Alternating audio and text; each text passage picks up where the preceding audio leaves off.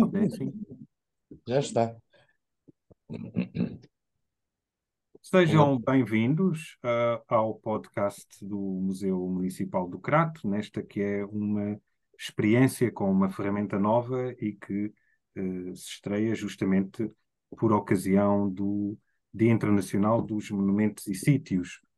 Uh, comigo os professores Jorge Rodrigues e Paulo Pereira, mas antes de lhes passar a palavra, uma breve nota sobre uh, que comemoração é esta, a que o uh, município do Crato pretende também associar-se, assinalando o uh, Dia Internacional dos Monumentos e Sítios, que se celebra sempre a 18 de abril, uma efeméride que se comemora desde 1982 por proposta do ICOMOS, um organismo internacional que visa justamente a, a promoção e a divulgação uh, dos monumentos e sítios. Sítios, uh, enfim, lugares que, uh, pelo seu valor patrimonial, histórico, arqueológico, artístico, têm interesse em serem divulgados e em serem preservados.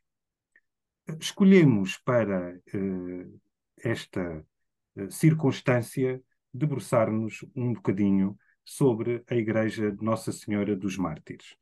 A razão de ser prende-se com duas coisas. A primeira, porque muito em breve uh, uh, iremos lançar mais uma edição da Rota das Romarias, uma iniciativa que o município do Crato lançou uh, no ano passado e que este ano retomará com mais percursos, e um deles passa justamente pela Igreja de Nossa Senhora dos Mártires. E a outra razão, porque quisemos, eh, neste Dia Internacional dos Monumentos e Sítios, dar destaque ao eh, Renascimento e ao Barroco eh, no nosso Conselho. E por essa razão vamos começar justamente por,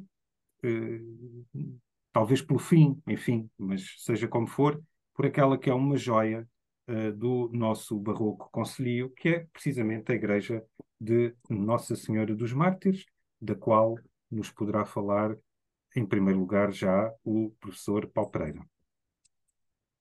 Ora, muito obrigado. A iniciativa é muito bem-vinda e tenho muito prazer em participar nesta nossa conversa na inauguração do podcast do, do Museu Municipal do Crato.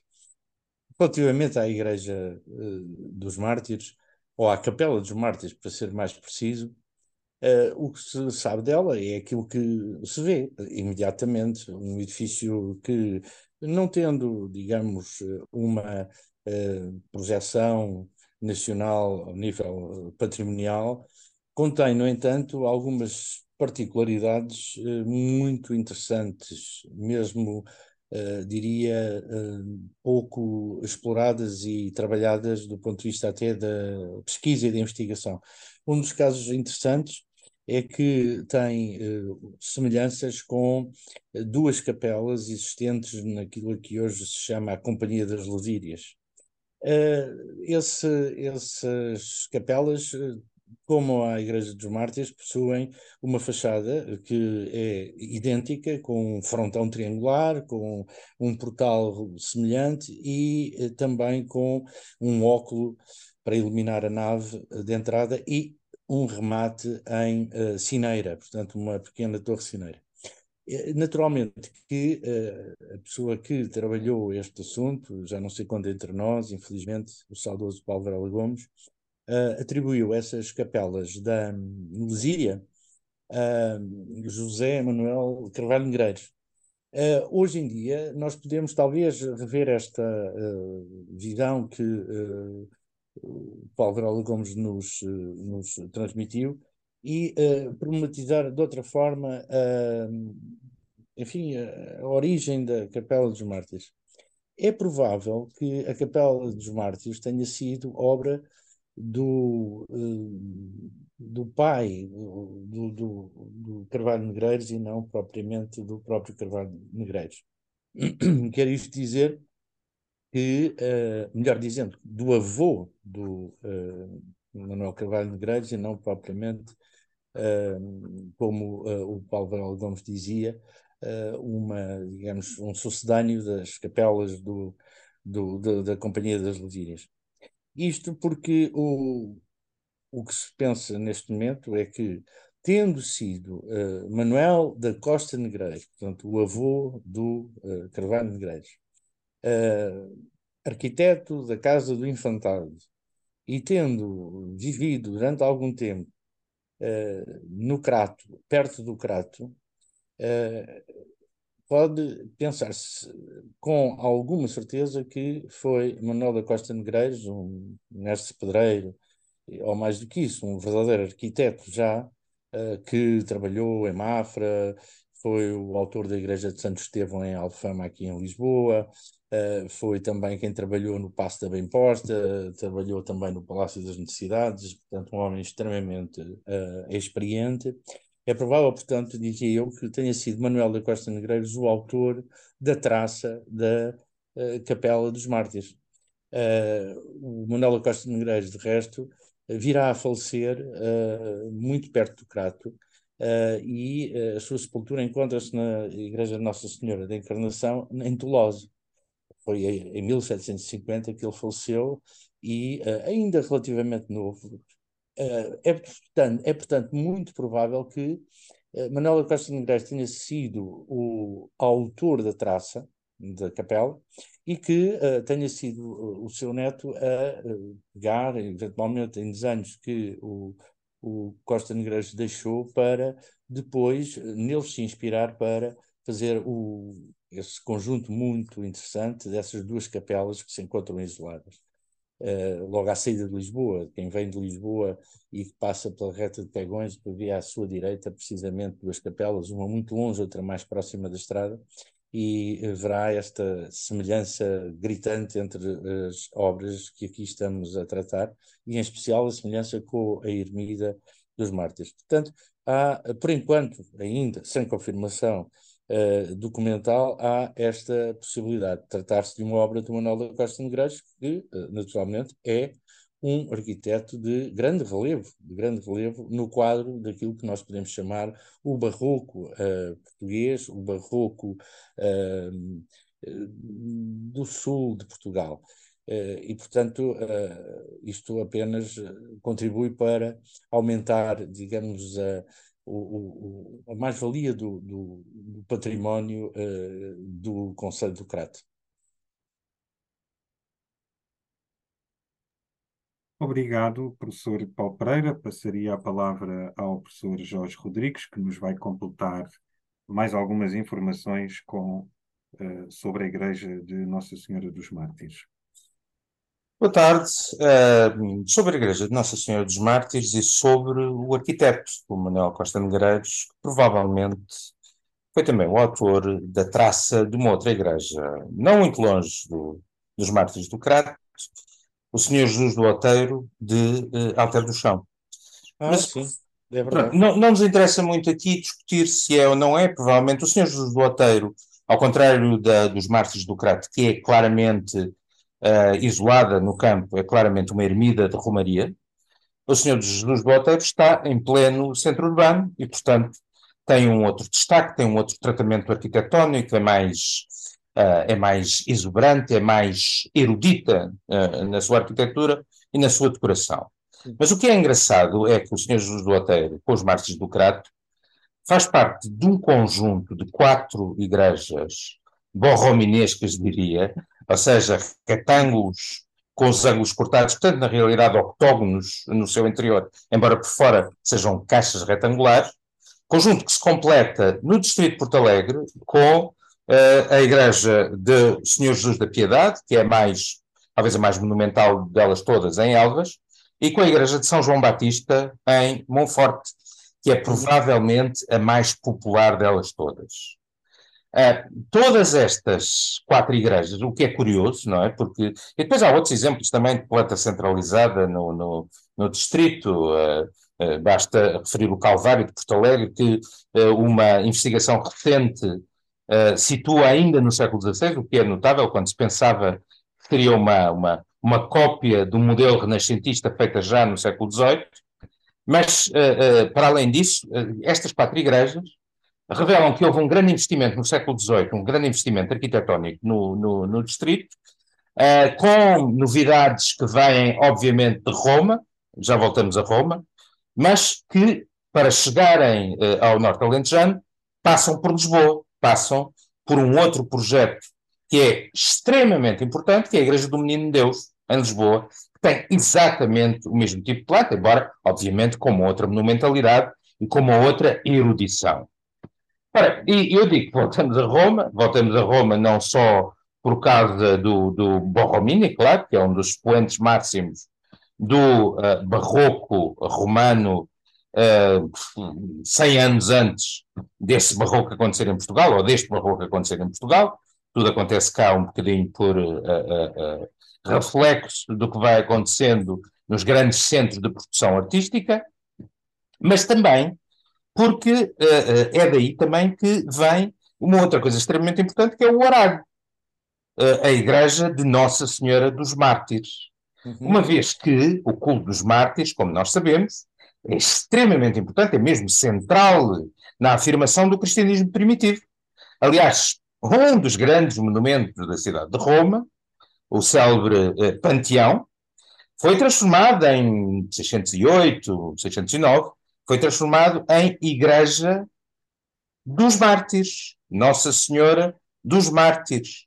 O que, obviamente, acabaria por influenciar depois uma série de fundações um pouco de todo lado, inclusive a Igreja de Lisboa, dos Mártires, e uma série de outras igrejas espalhadas pelo país, de que a do Crato, digamos assim, está na ponta de uma destas, de uma destas, uh, uh, uh, de, de, destes percursos, digamos assim, de espalhar, ou de espalhamento do culto dos mártires um pouco por todo lado. O culto dos mártires é, é, é importante é central no cristianismo porque é uma das coisas que, de facto, diferencia, sobretudo nos tempos de afirmação iniciais, nos tempos da afirmação inicial do cristianismo, é uma das coisas que diferencia os cristãos dos não cristãos, uma vez que os cristãos eh, estavam dispostos alegremente, segundo os textos, os, os uh, uh, uh, textos da altura, provavelmente não tão alegremente quanto isso, mas estavam dispostos a sofrer o martírio,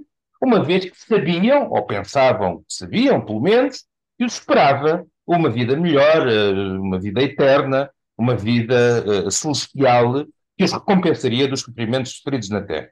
Portanto, é obviamente o, o Império Romano tem extrema dificuldade em lidar com os cristãos, porque os cristãos são eh, mortos, são martirizados e não se importam, ou pelo menos não se importam tanto como os outros se importavam, não é verdade? Bom, é, o, que, o que é interessante e que o, que o, que o Alexandre também referiu nesta uh, introdução que fez ao, ao, tema, é que, portanto, nós temos, resumindo, temos uma uh, pequena igreja de grande qualidade arquitetónica, uma igreja que está, aliás, como não se poderia deixar de, de, de pensar que, que devesse estar, estando situada como está no Crato, foi a cabeça da Ordem do Hospital, a igreja está uh, cheia dos símbolos hospitalares, nomeadamente da cruz de oito pontas, uh, que marcam, de facto, a sua ligação à ordem do hospital, uh, mas a igreja é, sobretudo, o testemunho de um movimento que, sobretudo ao longo do período moderno, e nomeadamente no Barroco, se espalhou por todo o país, que são estes santuários isolados, estes santuários no campo, que muitas vezes recuperam, como aqui provavelmente acontecerá,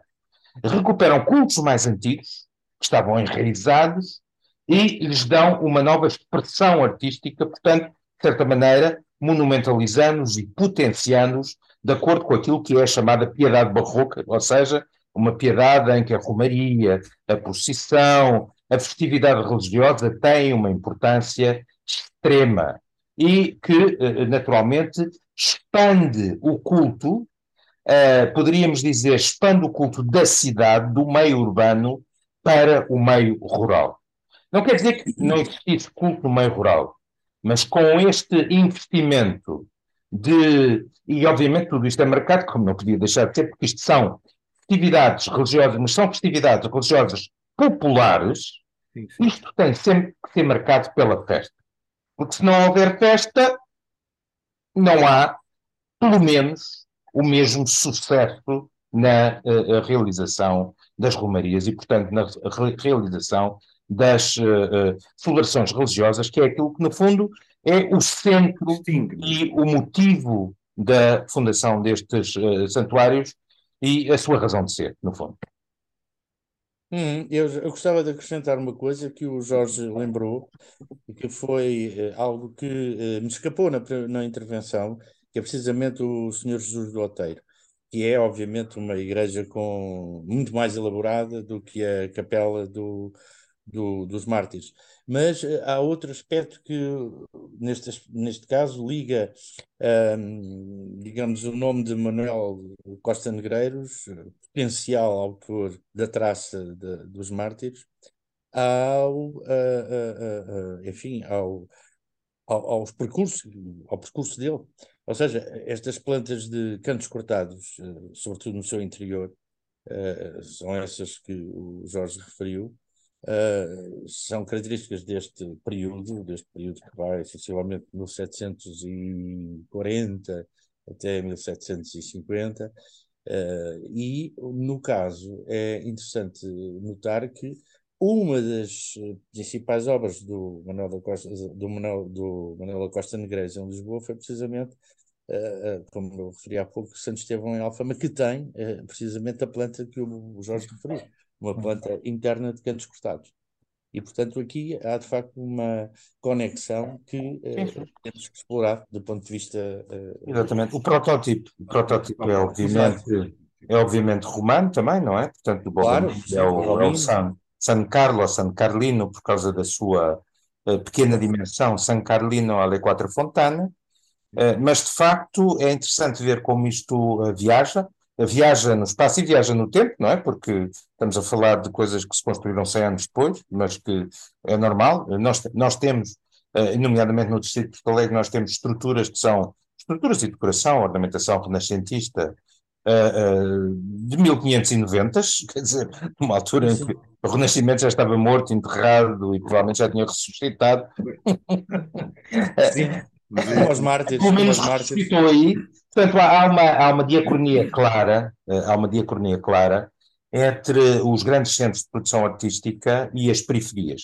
E neste caso, se Portugal já é uma periferia, os meios rurais do Alentejo, como é o caso do Crato, eh, é uma periferia da periferia, não é? Portanto, as coisas levam mais tempo a chegar a essas periferias. Eh, gostava também de salientar uma coisa que é interessante, obviamente que não é uma coisa tão centrada no tempo em que estamos a falar, que é a, característica que está ligada a essa ideia da festa e, sobretudo, da festa que se faz em sítios isolados e distantes da povoação, eh, que é o facto de ter uma estrutura que promove ou que favorece ou que pelo menos possibilita uh, a festa não só uh, podemos dizer laica, não é? A festa dos comes e bebes, mas também a festa religiosa, porque no, no, no, nos mártires temos um, um, um, altar campestre, ou seja, um altar uh, uh, campal, não é? Campestre, quer dizer, campal, campal, cá fora. Provavelmente um pouco mais tardio e certamente muito mais ingênuo e muito mais simples. E isto é uma coisa que encontramos em muitos destes, uh, destas igrejas isoladas que servem de facto a estas festividades de Romaria e que no Crato também não desilude, até porque eh, do ponto de vista estético, inclusivamente mantendo, é, obviamente isso é uma coisa que tem sido depois uh, uh, sucessivamente renovada ao longo do, dos anos, mas mantendo inclusivamente a paleta cromática que é característica da arquitetura uh, do Norte Alentejano, ou seja, as paredes brancas caiadas com as faixas amarelas, aparentemente por razões sanitárias, mas que se tornam também um elemento decorativo muito, muito interessante e que também, depois, é curioso, também alastra é outro barroco. Se nós, se aqui chegou o romano, nós depois fazemos alastrar este barroco, inclusivamente com esta paleta cromática, para as nossas colónias e para o Brasil, nomeadamente, porque em Ouro Preto nós temos igrejas que são, eh, seguem este modelo, quer arquitetónico, com os ângulos cortados, quer uh, cromático. Cromático. Aproveitar hum. só em jeito de, uh, pegando na, na, na, deixa do altar campal, uh, para dizer que, na verdade, se a decoração que nós hoje lá vemos é realmente tardo-barroca, o altar propriamente dito será uh, uh, do século XVI. em particular os azulejos. E, portanto, isso remete-nos também para a circunstância de já haver ali. Uh, um culto anterior, sim. Uma festa anterior. Sim, sim, sim. Uh, a própria igreja foi ela construída em cima de um templo anterior, que vemos no Códice de Tinoco, e que, portanto, nos mostra não só a importância da freguesia das mártires, ou dos mártires, uh, que é assim que deve ser, a uhum. freguesia dos mártires, mas também a circunstância de se ter decidido depois já tão tardiamente, fazer uma igreja muito mais monumental, ligada, claro, ao movimento das Romarias, que é um movimento que, do ponto de vista histórico, é muito importante para se compreender a religiosidade do século, uh, do século XVIII e até mesmo do século XIX, e que aqui, por estas terras, vai uh, ter um desenvolvimento muito grande. Em quase todas as freguesias do nosso Conselho, nós temos, de facto, Romarias, ou tivemos Romarias.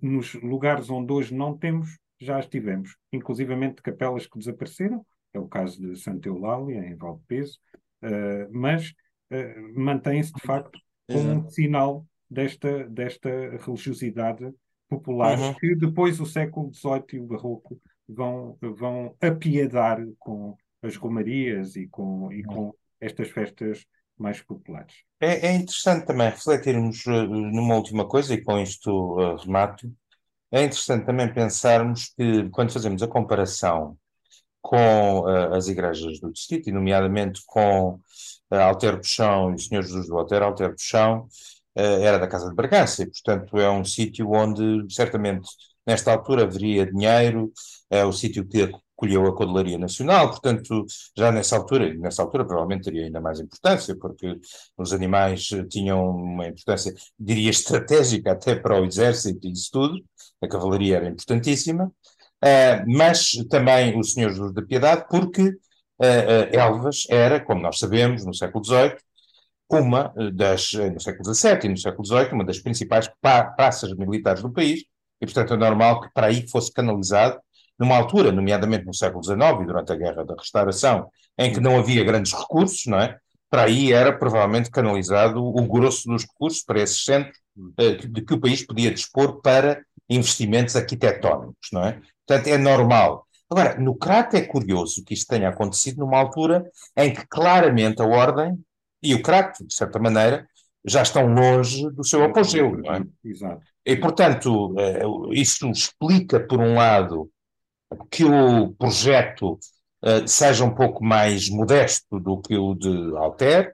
O facto também de não ser urbano, mas ser uma ermida isolada, também já ajudaria a explicar. Mas não deixa de ser curioso que, apesar de tudo, houve recursos para construir uma igreja de uh, uma autoria importante na altura, de um arquiteto importante, de uma dimensão considerável e de um cuidado arquitetónico notável num sítio tão isolado numa uh, altura em que a Ordem, que era o grande promotor das obras, já está claramente no seu ocaso e pouco tempo depois seria incorporada na Casa do Infantado e, portanto, desapareceria. Foi, foi a última, a última das grandes ordens religiosas militares a perder a sua independência, mas um pouco tempo depois acabaria por a perder. Portanto, isto é também uma nota interessante e que justifica, e penso que assim poderemos concluir, e que justifica um investimento que teremos que fazer maior na investigação sobre este tema, que é claramente um tema que ainda poderá dar uh, uh, muitas boas surpresas do ponto de vista do conhecimento